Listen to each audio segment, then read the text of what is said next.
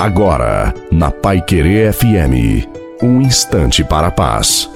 Boa noite a você, boa noite a sua família. Coloque a água para ser abençoada no final. Situações difíceis fazem parte da vida, não é mesmo? A vida não é uma lua de mel, não é um mar de rosas. Ela é feita de momentos bons, mas também momentos difíceis.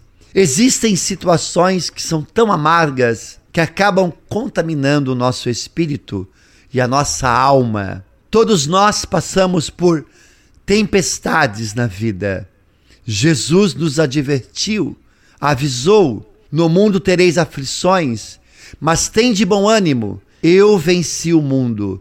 Quando ele disse, eu venci, estava nos mostrando que é possível também vencer as circunstâncias difíceis da vida. É incrível como facilmente esquecemos das bênçãos de Deus quando passamos pelas tempestades. Mesmo na dor, agradeça a Deus.